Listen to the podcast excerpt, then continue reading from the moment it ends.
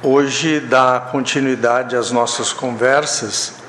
Já tivemos oportunidade de estar aqui duas vezes. Hoje é a terceira. Deste ano a gente ainda vai ter mais uma. Na última semana do mês, na última quinta-feira do mês de novembro. É... Agradecer novamente a, a disposição que a casa nos ofereceu, na pessoa do nosso presidente, seu Elcio, do Irani, que intermediou esta, esta possibilidade e a gente está aqui hoje na terceira vez.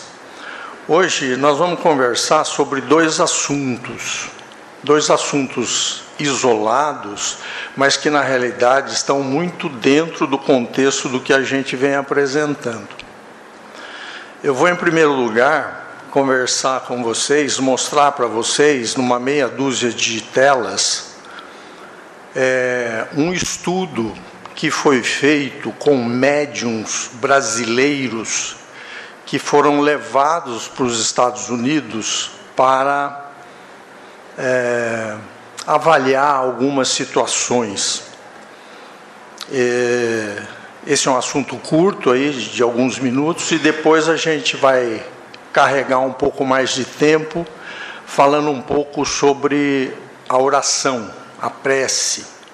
E, na realidade, a visão que hoje a interface entre espiritismo e ciência, como que esse assunto está sendo abordado é, nas academias científicas, é, saindo é, este assunto, saindo do nível, do âmbito da casa espírita e indo para a academia de ciências para você tentar estabelecer uma relação mais clara entre o que era até então uma sugestão admitido por muitos cientistas com o que realmente o que acontece na oração. Tá?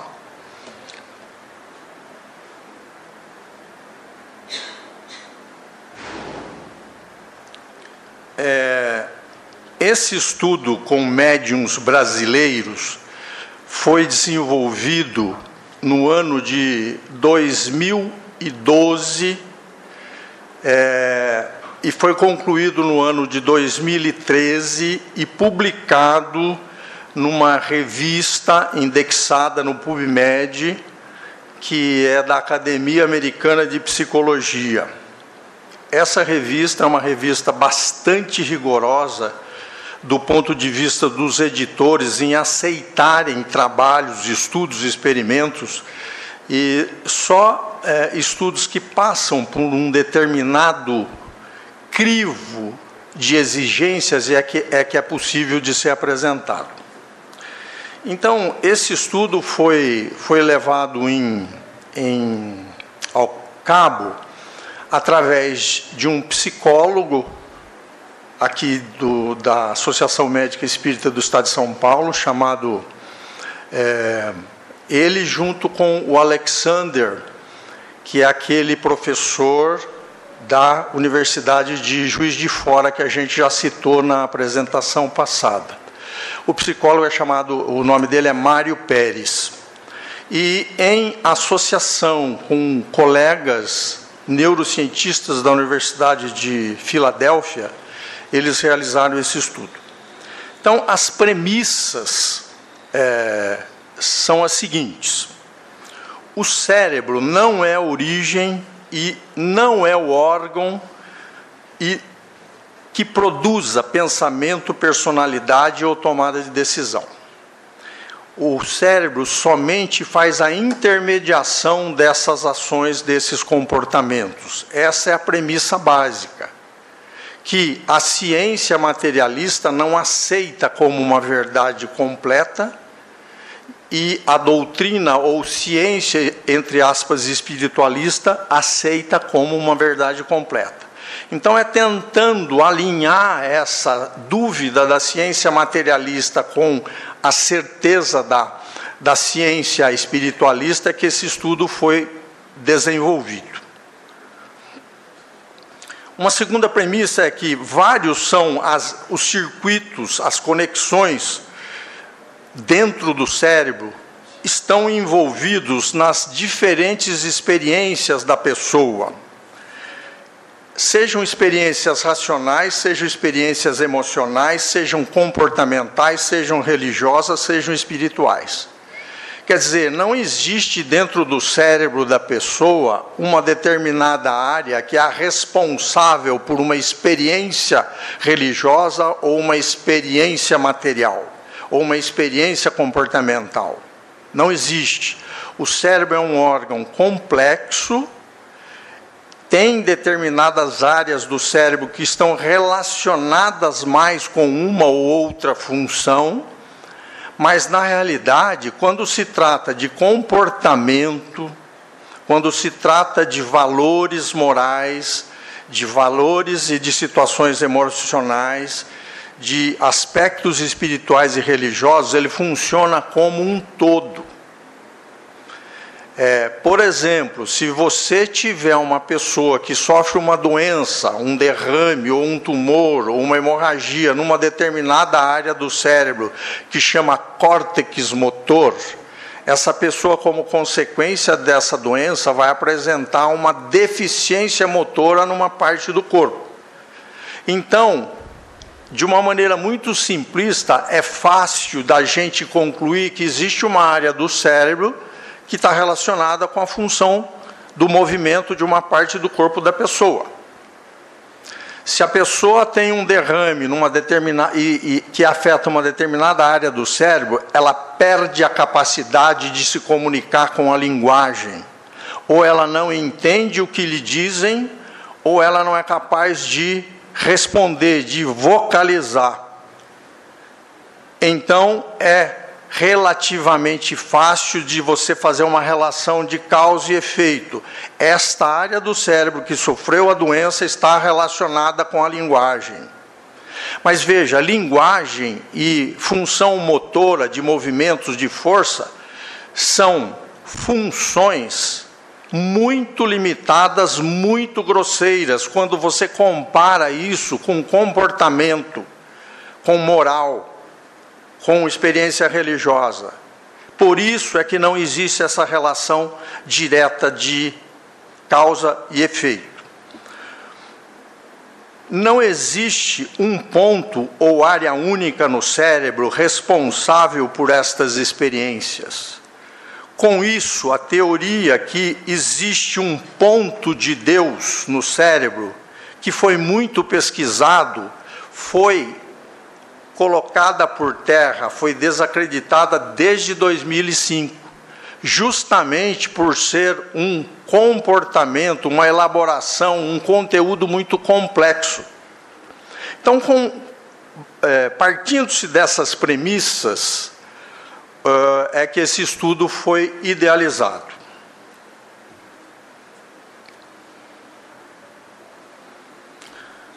Foram convidados para esse estudo dez médiums, dez médiums do estado de São Paulo, mas basicamente que pertenciam a casas espíritas da cidade de São Paulo e Grande São Paulo, da, da área metropolitana, e eles foram convidados para ser estudados e não testados é completamente diferente. Você chegar para um sujeito que tem uma, uma propriedade, uma competência mediúnica bastante bem estabelecida e, e, e fundamentada e falar para ele, ó, eu estou te convidando para você ir ser testado.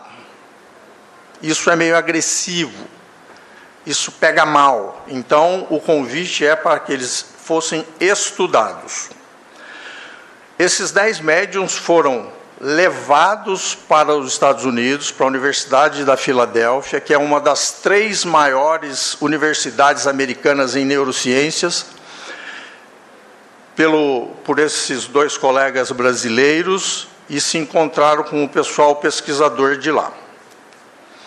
A primeira preocupação que existiu com essas pessoas era proporcionar a eles uma ambientação adequada, porque você imagina a capacidade mediúnica de uma pessoa mais ou menos desenvolvida não quer dizer com status, com aculturamento, com nível social, com ter ou não frequentado uma grande universidade, com já ter ido passear no exterior e conhecer o exterior como é que é. Então, uma preocupação muito grande foi tentar ambientar essas pessoas lá, para elas não sentirem muito, estranharem muito o ambiente, um ambiente, entre aspas, hostil, com muita tecnologia, com muitos recursos, com muitos pesquisadores, com muita gente andando para lá e para cá dentro das universidades, com muitos equipamentos, com muitos monitores, enfim, uma parafernália muito grande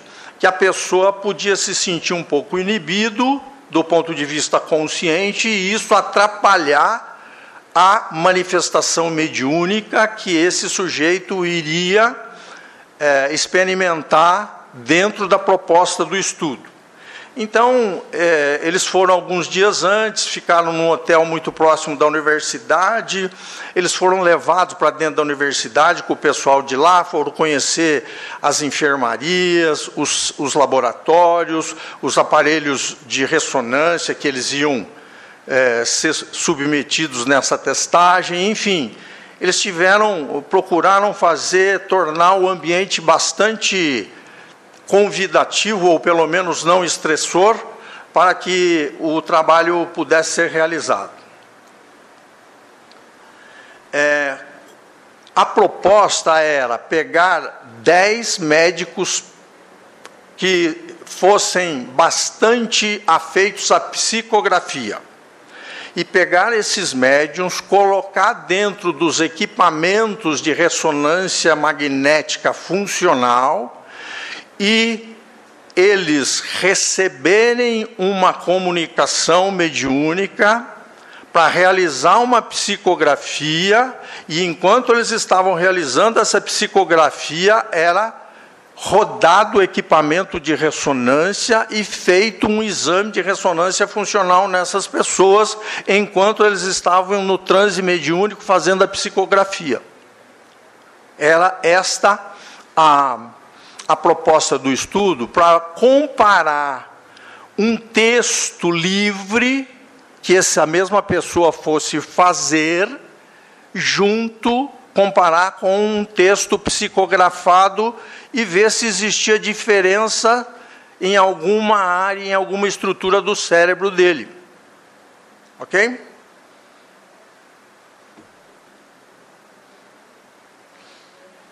Dez médiums brasileiros, psicógrafos, todos destros.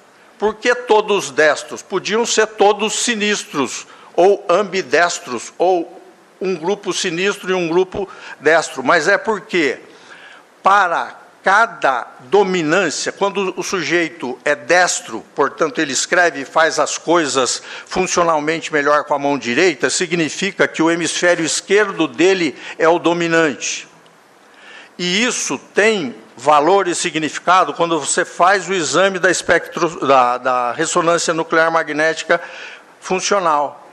Porque você sabendo que ele é destro, algumas áreas do cérebro dele, quando ele está usando essa capacidade intelectual e motora de escrever um texto, determinadas áreas do cérebro vão estar mais ativadas se ele for destro. Se ele for sinistro, se ele é, escrever e usar mais a mão esquerda seriam as áreas do outro hemisfério cerebral, e isso poderia atrapalhar um pouco a interpretação, por isso que eles preferiram destros. Saudáveis, sem nenhuma doença mental, porque é pensamento corrente no meio científico que médium é uma pessoa desequilibrada, meia aloprada desajustada. Essa, esse é o pensamento corrente e que inventa as coisas, particularmente o psicógrafo.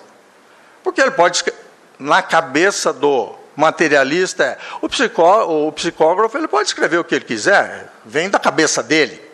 É ele que está gerando, elaborando, criando aquele texto. Tá?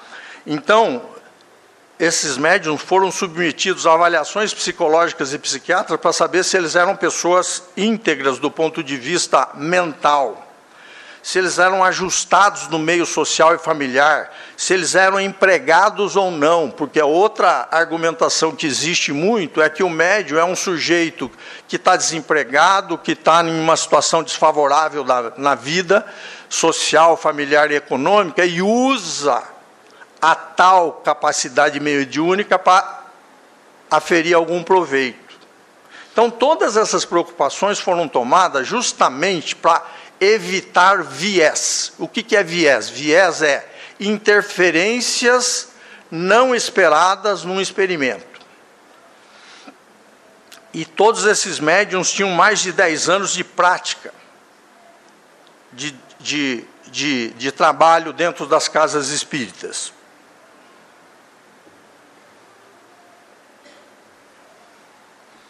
O que, que os médiums relataram nessa experiência. Então era assim, ó, cinco médiums eram levados para o laboratório, a eles era solicitado que eles, é, num momento de reflexão, de tranquilidade, de pouca luz, enfim, um ambiente descontraído e favorável para uma incorporação, eles recebiam uma incorporação e psicografavam um texto.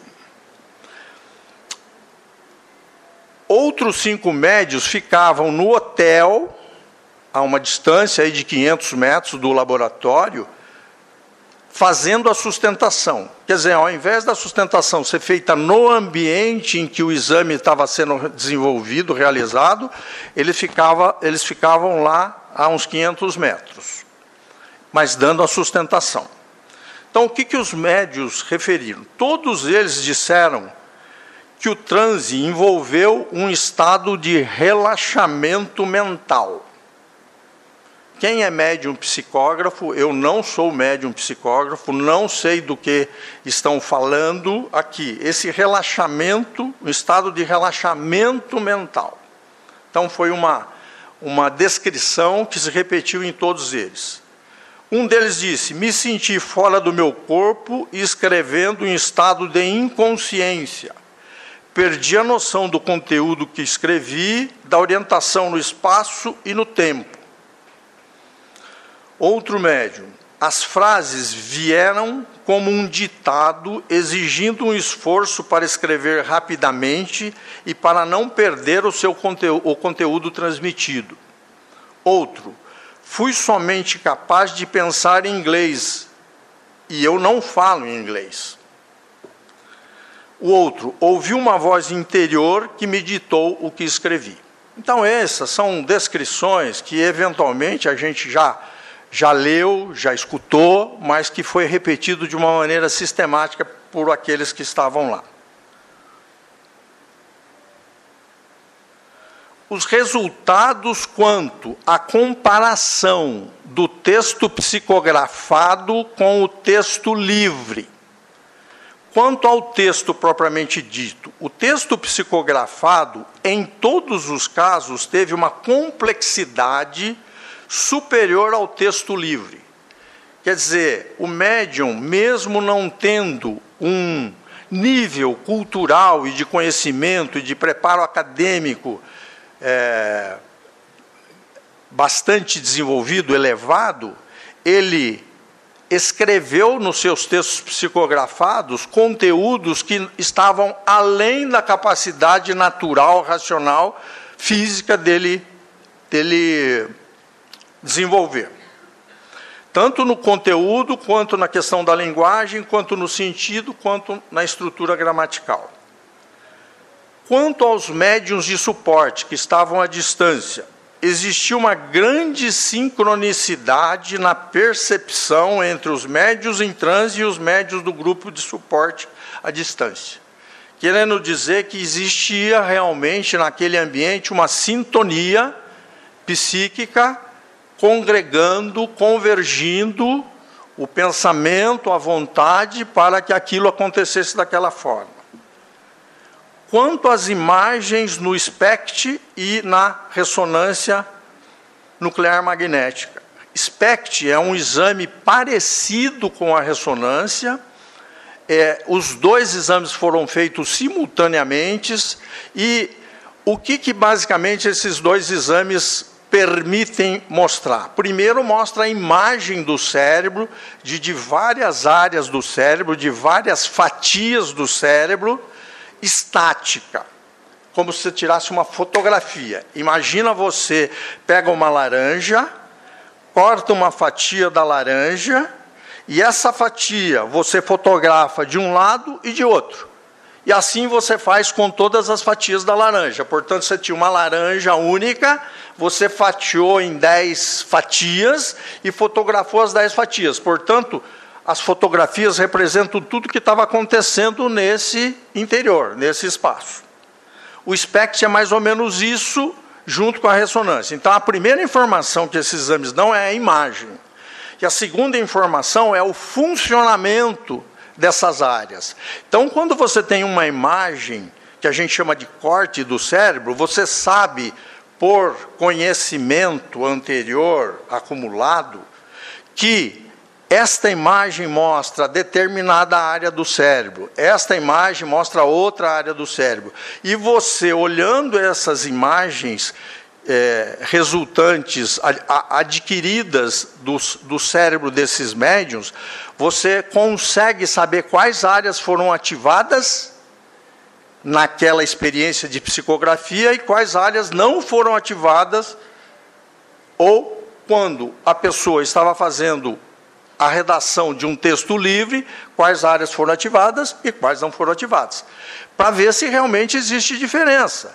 Porque se a psicografia, como os materialistas imaginam que é uma invenção da cabeça do médium, que ele faz isso conscientemente, racionalmente, e não um estado de transe, as áreas do cérebro que iam ser ativadas numa e em outra situação seriam as mesmas.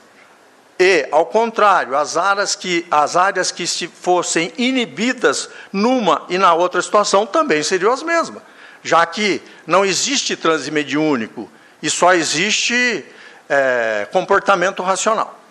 Mas o que, que se verificou? Durante as imagens, na psicografia, áreas cerebrais associadas ao planejamento e à criatividade, que é as áreas do córtex frontal e parietal, mostraram perfusão sanguínea muito menor.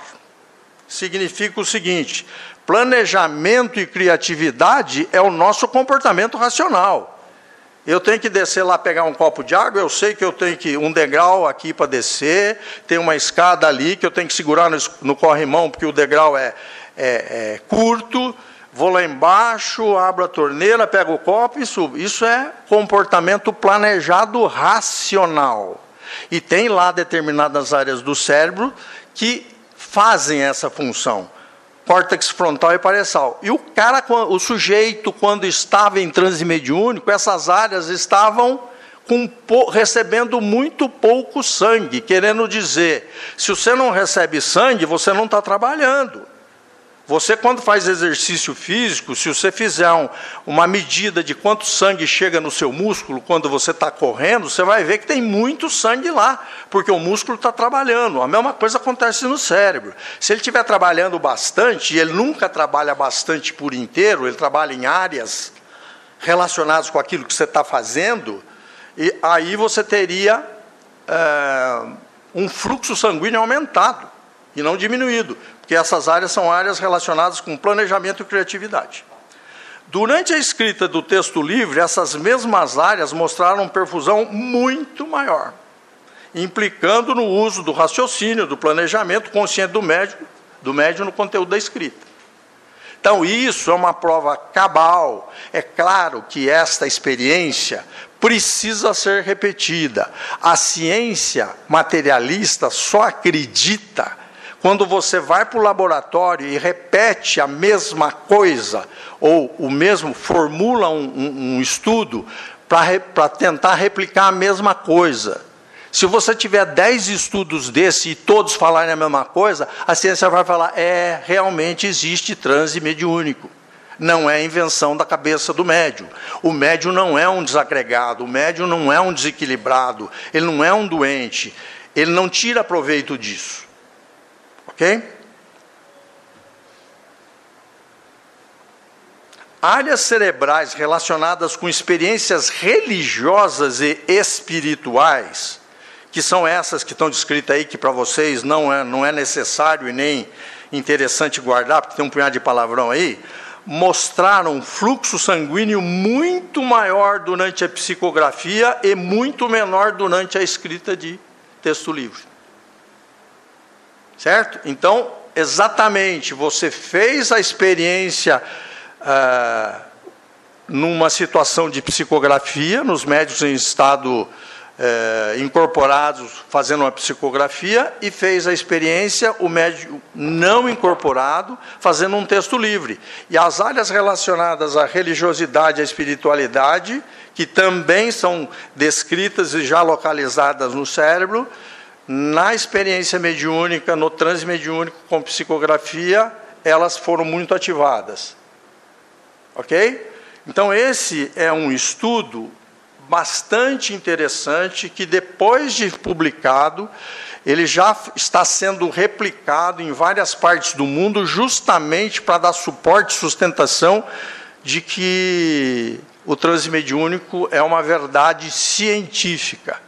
Se antes era apenas observacional, porque a, o Espiritismo é uma ciência observacional, muitos aspectos que acontecem, muitas práticas, muitos eventos, fenômenos que acontecem, que até então eram considerados observacionais, vocês estão percebendo que esse é um exemplo, já está se tornando não observacional, e sim experimental. Por que isso? Porque o tempo está passando, a cabeça das pessoas, dos cientistas está mudando e você tem recursos de tecnologia para fazer isso. Se você não tiver SPECT e ressonância magnética funcional, é impossível de você provar isto que foi provado nesse estudo. Ok? A mente tem uma existência distinta do cérebro, embora esteja intimamente relacionada com ele. Não existe local no córtex cerebral onde a estimulação elétrica ou de qualquer outra natureza fará uma pessoa tomar decisões. Tá? Então aqui a gente é, cai muito bem a frase que diz que a fé, a espiritualidade está conversando com a ciência. Ok?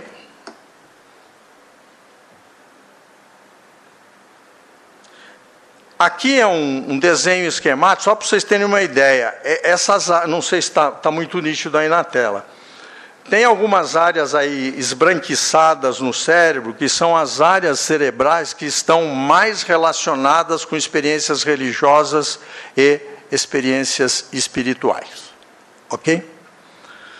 Esse é o primeiro assunto que eu queria passar para vocês. Acho que é, um, é uma informação é, bastante, vamos dizer assim, significativa do ponto de vista de você ter argumentos e cada vez mais se conscientizar de que a doutrina espírita ela não é só observacional.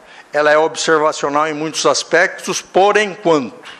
Eu acho que daqui para frente a tendência é com evolução tecnológica é você conseguir transformar essas, essa, esses fenômenos observacionais em fenômenos experimentais. Ok? ok. Nós vamos falar um pouco agora também, tentando dar um, um pouco de ênfase na questão científica para a prece, a oração, a prece intercessória. Primeiro eu vou colocar aqui algumas telas relacionadas a conceitos, só para vocês revisarem. Tenho absoluta certeza que todos vocês já conhecem isso, é só no sentido de situar o, o, o assunto. A prece nada mais é do que uma evocação que tem essas três esses três objetivos ou finalidades: louvar, agradecer ou fazer um pedido. E esse pedido pode ser feito para você ou para os outros. Quando você está num estado de prece, você coloca o seu pensamento dirigido para Deus e para aqueles que você quer destinar ou favorecer, se assim a gente pode dizer, com a sua prece. As preces que são dirigidas, são dirigidas a Deus, portanto, elas são ouvidas pela, pelos seus espíritos assessores, vamos dizer assim, que são os encarregados de executar a vontade, é, claro, passada por um filtro. E esse filtro é a, o imprint que está no nosso perispírito relacionado com as nossas, os nossos compromissos anteriores.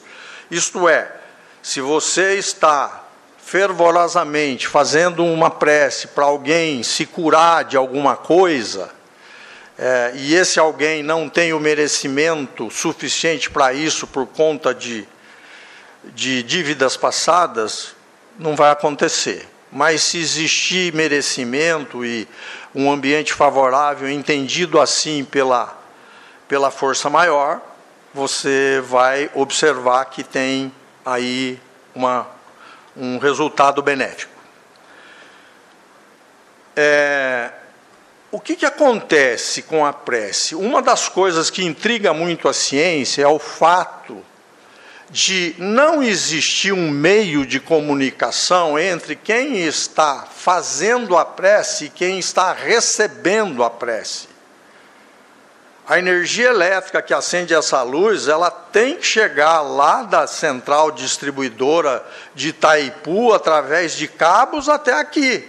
Então tem um meio físico que conduz essa energia elétrica e faz acender essa luz. O som da mesma forma, o som precisa, para ser transmitido do ar, de existir é, partículas no ambiente. No vácuo, ele não se transmite. Então a ciência entende isso com a maior naturalidade e maior facilidade. Agora, você falar assim: olha, eu vou fazer uma oração aqui, porque eu estou pensando numa pessoa que eu conheci lá em Moçambique, que está passando por um problema difícil, e eu gostaria que essa minha oração fosse, esse meu pedido fosse atendido e aquela pessoa recebesse o benefício a ciência materialista, como ela é muito experimental, ela não, não engole muito isso, ok? Nós sabemos que, na realidade, a prece nada mais é do que este pedido, essa súplica, que é transmitida através do fluido cósmico universal. Este é o meio de transmissão, assim como o cabo da energia elétrica. Só que a ciência materialista não acredita nisso. Que raio de fluido cósmico universal é esse?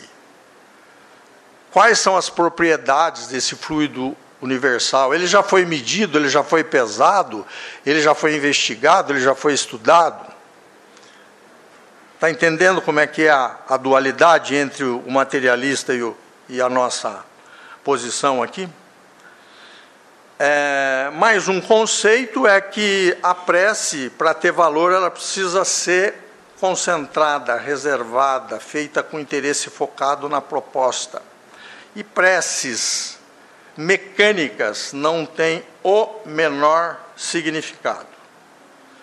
A pessoa que está em estado de prece hoje, as coisas, as alterações, as mudanças, os fenômenos que acontecem dentro do cérebro da pessoa em estado de prece são muito similares, se não superponíveis, ao que acontece com a pessoa quando está em estado de meditação. Então a meditação, ela já foi estudada com ressonância magnética funcional, como essa experiência anterior que eu falei aí dos médiums. É, e foi estudada particularmente em monges budistas. E essa imagem que está aí na tela é mais ou menos as áreas do cérebro que estão mais esbranquiçadas, mais luminosas aí, por, é, por assim dizer, elas são estimuladas. Eu não estou falando o nome dessas áreas, porque eu acho que pouco interessa. Mas existem certos circuitos, certos núcleos dentro do cérebro da pessoa que são ativados quando o sujeito está em estado de meditação ou em estado de prece um pouco mais prolongado. Prece vem do latim prex, preces, e que quer dizer pedido, súplica ou desejo. Todos nós que acreditamos na prece não precisamos de provas que ela é benéfica. Nós que acreditamos nela sabemos dos benefícios dela. A ciência que não sabe, nós sabemos, a ciência materialista. Tá? É, e os efeitos da prece parecem que não são limitados no tempo e no espaço, e, portanto,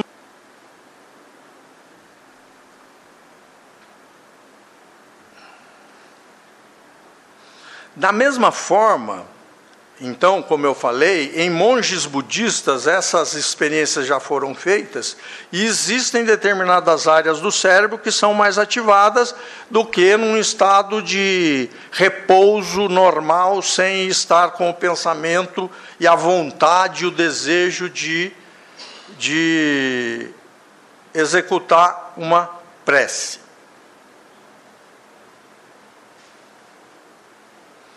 Então, a prece tem ação direta, efetiva e subordinada à vontade de Deus. A prece coletiva tem uma ação um pouco mais poderosa, quando todos os participantes se harmonizam e convergem para o mesmo pensamento e para o mesmo fim. As palavras e a linguagem precisam ser entendidas por quem faz.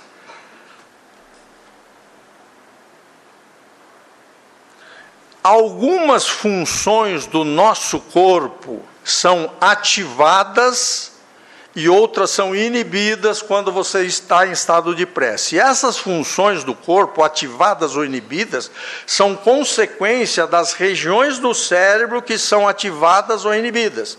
Aquelas áreas do cérebro que sofrem essas modificações de comportamento, quando em estado de prece, elas influenciam o nosso corpo, algumas funções do nosso corpo se modificam e você tem como consequência final algumas coisas. Em estado de prece, geralmente você tem liberação de um punhado de hormônios que fazem baixar um pouco a, a tua frequência respiratória, baixar um pouco a tua frequência cardíaca, baixar um pouco a tua pressão arterial faz você entrar num estado de relaxamento, mas com racionalidade. Porque lembra de uma coisa: se o que acontece no cérebro durante uma prece é muito parecido com o que acontece numa meditação, o que, que é a meditação? A meditação não é não pensar em nada, é pensar focalmente em um aspecto, em um assunto, em um objeto, em um é, ter um direcionamento focado. E isso exige atenção. E tem áreas do cérebro relacionadas com a atenção, que é o córtex frontal. Portanto, essas áreas cerebrais, elas vão interferir no corpo. E se por um lado você tem baixa de pressão arterial, baixa de frequência respiratória, baixa de frequência cardíaca, você tem também redução do estresse, porque a glândula suprarrenal, que é comandada pelo hipotálamo lá do cérebro, esse hipotálamo produz uma substância que se chama ACTH, e esse ACTH vai na glândula suprarrenal da pessoa e fala produz cortisol. E o cortisol é a gasolina, é o combustível para o estresse. Então, durante a prece, você tem inibição do hipotálamo, diminui o ACTH, diminui o cortisol, existe uma tendência a reduzir o seu estresse, o estresse daquele momento. Além disso, melhora sono, melhora bem-estar, melhora motivação, reduz sintoma depressivo. Por quê? Porque aumenta essas substâncias aí, chamada melatonina e serotonina. Então existe um punhado de coisa já estabelecida, já descoberta, já, vamos dizer assim, é, bem aceita, que nos momentos de prece, o sujeito tem ativação de algumas áreas do cérebro, a ativação dessas áreas vai agir no corpo e fazer uma série de modificações e gerar essas respostas aqui.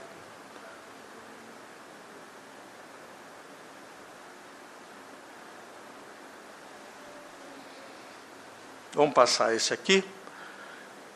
Aqui é um exame de ressonância funcional do cérebro de um médium em transe mediúnico. Olha aqui, aqui é o, tem os olhos da pessoa, o nariz, essa área anterior mais esbranquiçada é o córtex pré-frontal, que está ativado. A gente viu lá na experiência com os médiums lá na Filadélfia.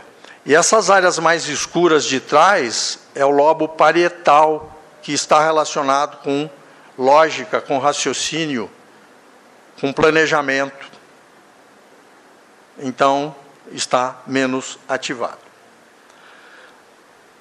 Deixando um pouco de lado esses conceitos, nós vamos falar um pouco de prática da prece.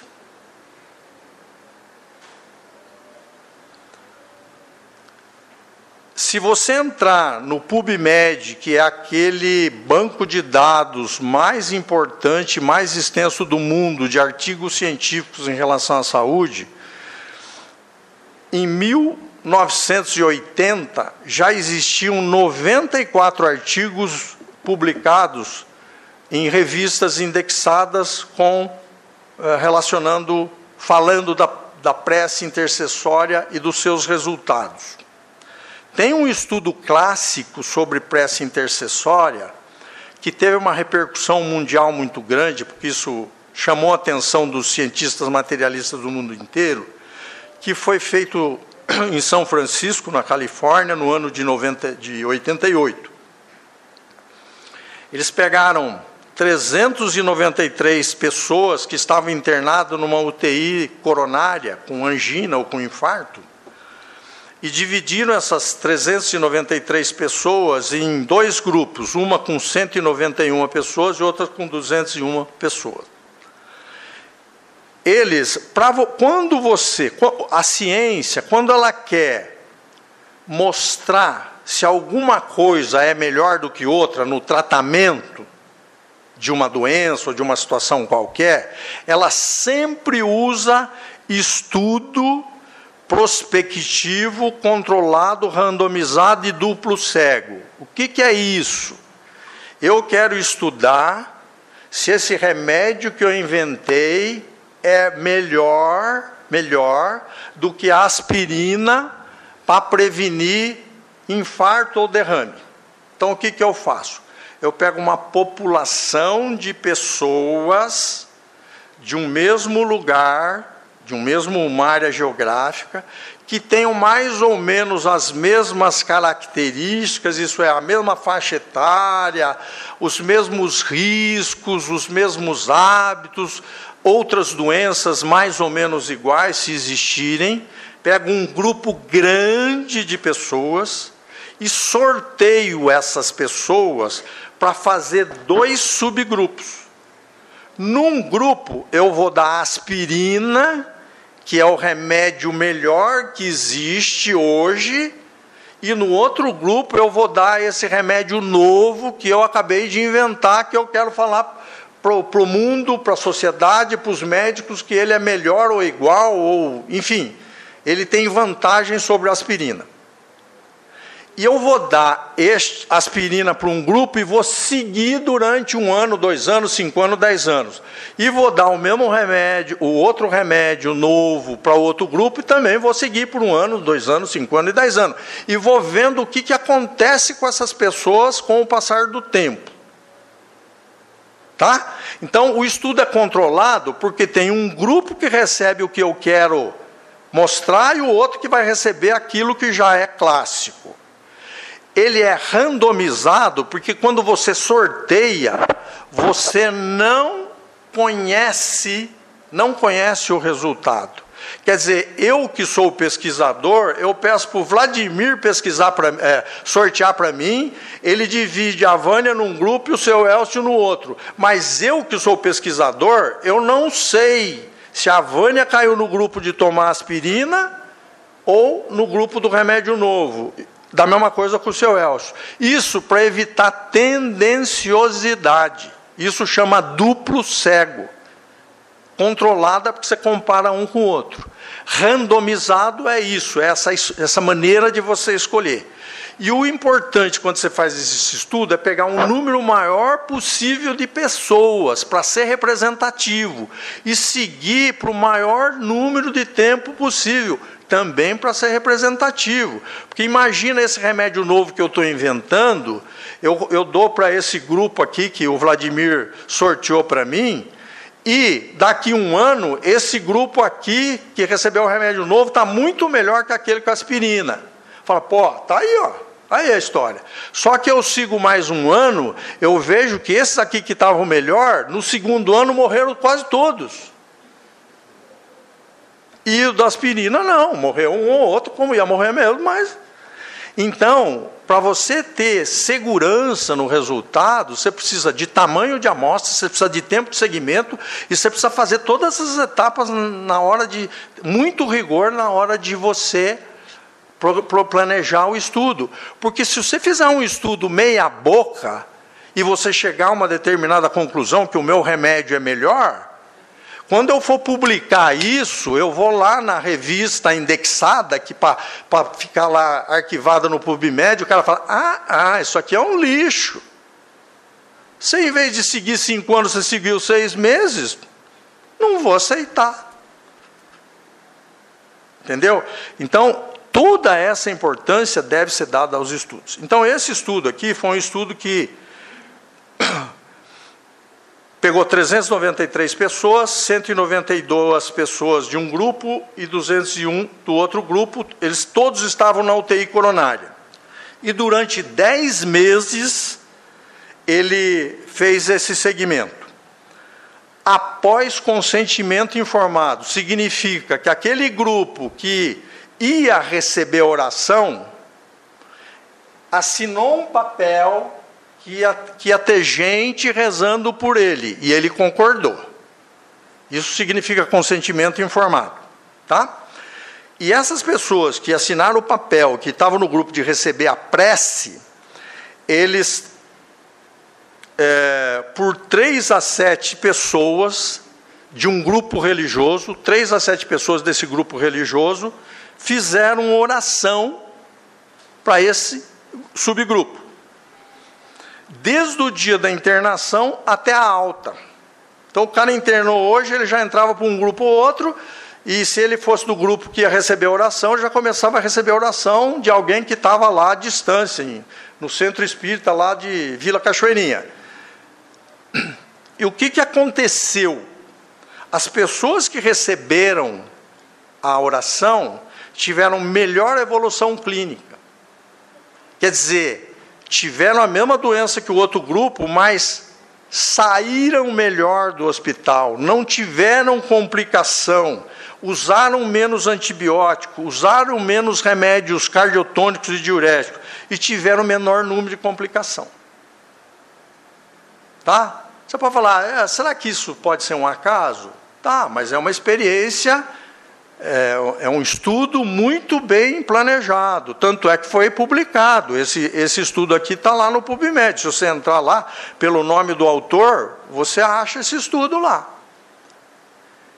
Da mesma forma que aquele estudo que foi feito com os médios lá nos Estados Unidos, absolutamente certo que depois desse estudo, um punhado de outros estudos foram feitos para tentar ver se.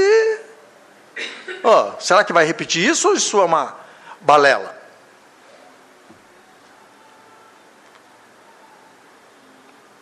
Um outro estudo em 99, aquele foi em 88, esse 99. Eu estou só colocando alguns que são mais significativos. Tá? 990 pacientes internados na, numa UTI coronária, receberam prece por quatro semanas. Todos os dias ele recebia uma orientação sem consentimento informado, para você não ter a influência psicológica. Então, uma coisa é eu chegar para a Vânia e falar assim: ó, você está internada aqui com uma angina do peito, não quero isso de você nunca. Tá? Brincadeirinha. Então, é, você está internado aqui com angina, arriscada a ter um infarto, tem um grupo de religiosos aí que quer rezar por você. Você aceita? Uh, eu aceito, porque eu sou católica, tá, tá, tá. Então assina aqui. Então isso já gera nela um comportamento de expectativa maior. Porque, oh, além de eu receber os remédios que o meu parceiro aqui está recebendo também, eu vou receber oração. Então, isso pode trazer um viés de resultado. Então, esse estudo foi feito sem o tal consentimento informado. E o que, que aconteceu? Nas pessoas que receberam oração, menos efeitos colaterais aos remédios, menor tempo de internação, número menor de complicações. As pessoas que não receberam a oração, 50% delas tiveram complicações durante a sua internação. Quem recebeu a oração, 26.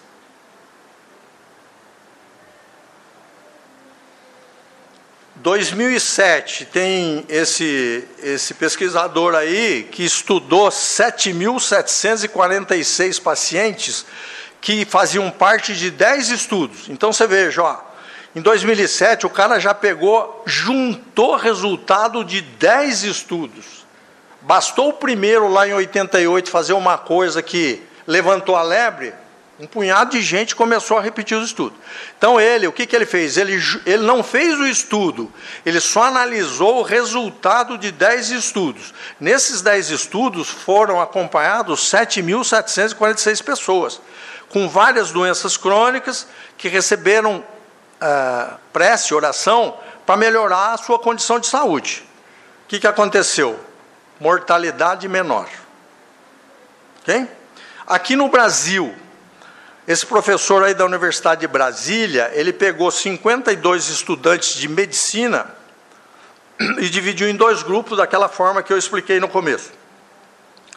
Ele pegou uma fotografia de cada um das pessoas que estavam no subgrupo e entregou para uma comunidade religiosa rezar durante seis semanas. Então, dos 52, uma parte foi sorteada para receber a oração e a outra parte não. A parte que foi sorteada para receber a oração, ele pegou uma fotografia dessas pessoas e levou lá para o centro espírita de não sei de onde e falou: Ó, oh, você reza para essas pessoas aqui. Depois de seis semanas, ele fez uma avaliação no sistema imunológico, no sistema de defesa das pessoas contra infecção. E ele verificou, através de provas de laboratório, exame de laboratório, que você avalia a condição de defesa da pessoa, dosa linfócito, dosa imunoglobulina, dosa uma série de coisas, que os scores estavam significativamente melhores naqueles que receberam a oração. De 2000, 2000 a 2009, a Cochrane, que é um outro banco de dados secundários muito respeitado no mundo, ele fez ali uma compilação de outros 10 estudos com 7.646 e comparou a prece intercessória num grupo com outra intervenção. Porque até então os estudos foram feitos, um grupo recebeu a prece e o outro não recebeu nada. Certo? Aqui ele dividiu em dois grupos. Um grupo recebeu a prece e outro grupo recebeu qualquer outra coisa que a pessoa quisesse, além do tratamento. Teve gente que falou assim: eu queria visita num pastor aqui todo dia. Mas o pastor não ia lá rezar, ia lá conversar. O outro falou assim: não, eu quero a minha família sentada do meu lado o dia inteiro aqui. Tá bom. Então, é outra intervenção, mas que não apresse. Para comparar. E esse foi o desfecho, o resultado. Mortalidade menor depois da internação a pessoa estava muito melhor naqueles que receberam, quer dizer, saiu em melhores condições do hospital, volta para a UTI, que é eh, doentes graves, pode sair de alta, vão para casa, passam uns dias em casa, de repente piora, tem que voltar para a UTI. Foi muito menor a readmissão na UTI, reinternação menor, e a única coisa que foi igual nos dois grupos foi consulta em pronto-socorro. O sujeito que saiu de alta por alguma intercorrência que teve, ele teve que voltar para o pronto-socorro. Aqueles que receberam a prece, aqueles que receberam outra intervenção, o percentual foi o mesmo. Quer dizer, isso não mudou, mas esses outros, esses outros itens avaliados aí como desfecho. E esse, esta é um, eu guardei esta essa experiência porque eu acho bastante significativa. Essa essa experiência é bem mais recente.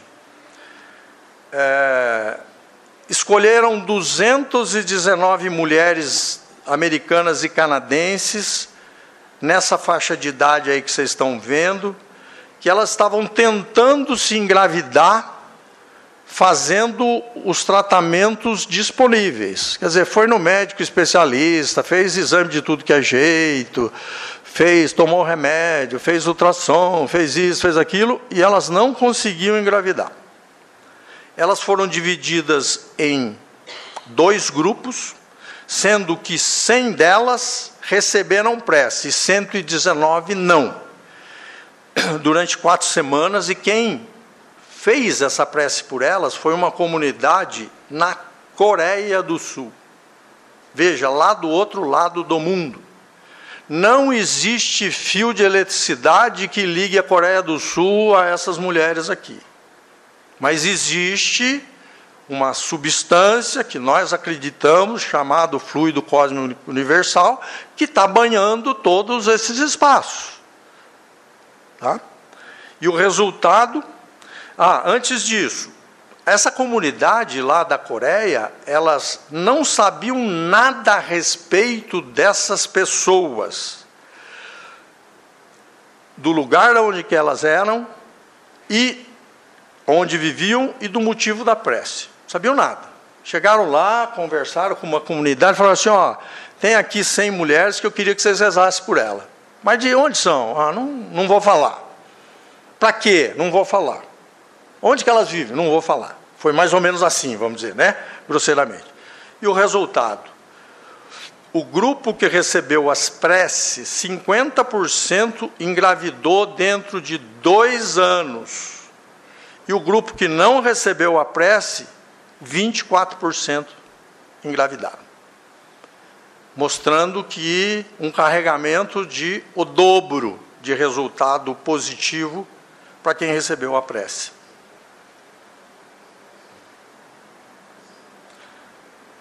Vou fazer essa leitura aqui que eu achei bastante interessante. Dizem que numa trincheira não existem ateus. Aqui depois da encenação que foi o meu julgamento, e de quatro meses e meio numa cela, descobri que ateus tão pouco existem na prisão. Quando, apesar da dor insuportável, a pessoa é interrogada durante horas sem pausa, usando técnicas agressivas e nada delicadas, a oração torna-se a única íntima conversação que tranquiliza e devolve a confiança que lhe é permitida. A gente se dá conta que Deus é o único amigo e a única família mais próxima, e que não há mais ninguém em quem se possa confiar os próprios temores e desesperanças. Na escuridão da cela deste pavoroso mundo da morte, reúno forças pelo fato de que, de algum modo, Deus parece estar perto de mim.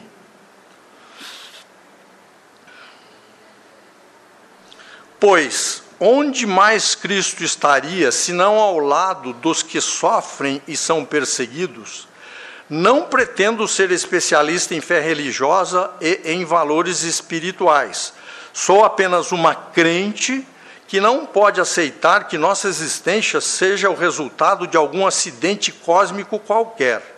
Estou convencida de que somos parte de um ato misterioso e integral, cuja origem, rumo e propósito, embora difíceis de compreender às vezes, têm um significado mesmo quando confinados atrás das grades de uma cadeia. Sinto que estou viva neste túmulo, embora depauperada. Na realidade, estou mais viva do que todos os vigorosos homens que me prenderam e me mantêm aqui. Carta de Yulia Timoshenko, líder da oposição política, foi ministra da Ucrânia duas vezes. Essa carta foi escrita na véspera do Natal de 2011, numa prisão que ela estava esperando o julgamento. Acho que isso reflete muito bem o que a gente pode ter de expectativa de uma prece. Okay? Para finalizar, eu vou passar, se o Vladimir conseguir, eu vou passar aqui um, uma, uma prece que eu também julgo bastante relevante, de dois minutos e meio, para acabar.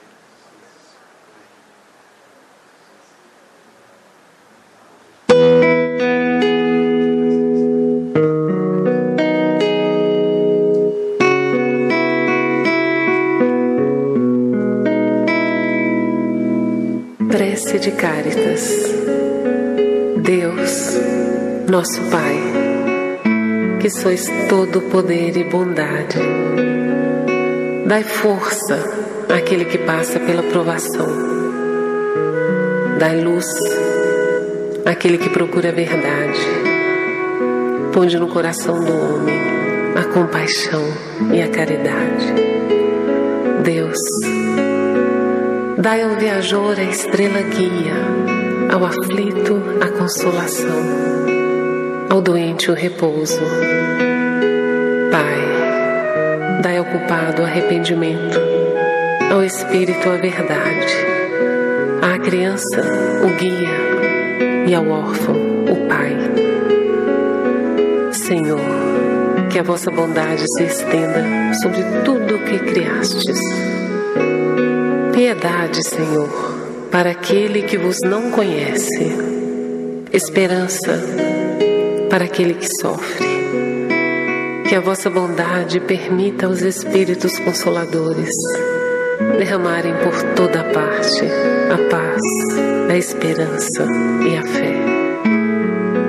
Deus, um raio de luz, uma centelha do vosso amor pode abrasar a terra.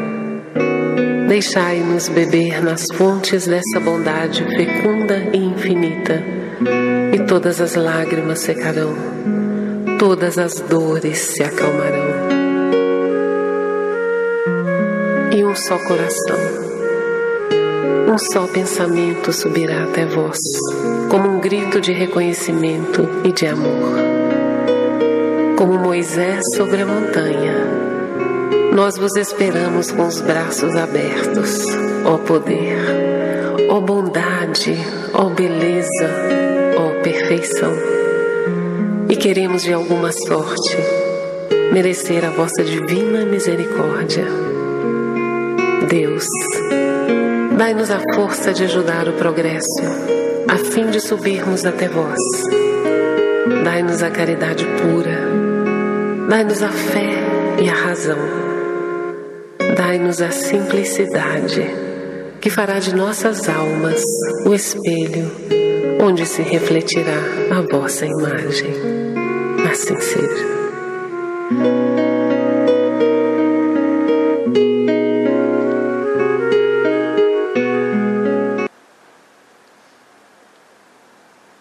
Ok, pessoal, era isso que eu tinha para passar hoje. E agradecendo a presença de todo mundo e dizendo que na próxima, no próximo, na última quinta-feira do mês, nós vamos, é, com a autorização aqui dos, dos nossos orientadores, nós vamos fazer uma apresentação a respeito do nosso trabalho nas caravanas da Fraternidade Sem Fronteira na África, nos projetos, dar uma passada nos projetos que a gente tem aqui no Brasil e particularmente falar um pouco do, do, nosso último projeto que assumimos em agosto do ano passado no Malawi. A gente esteve lá em julho e vamos para lá agora em dezembro de novo. Então não vai ser, o assunto não vai ser relacionado diretamente à doutrina, mas vai ser uma apresentação a respeito do trabalho humanitário que a nossa ONG Fraternidade Sem Fronteiras desenvolve já há 10 anos. Ok? Obrigado, boa noite.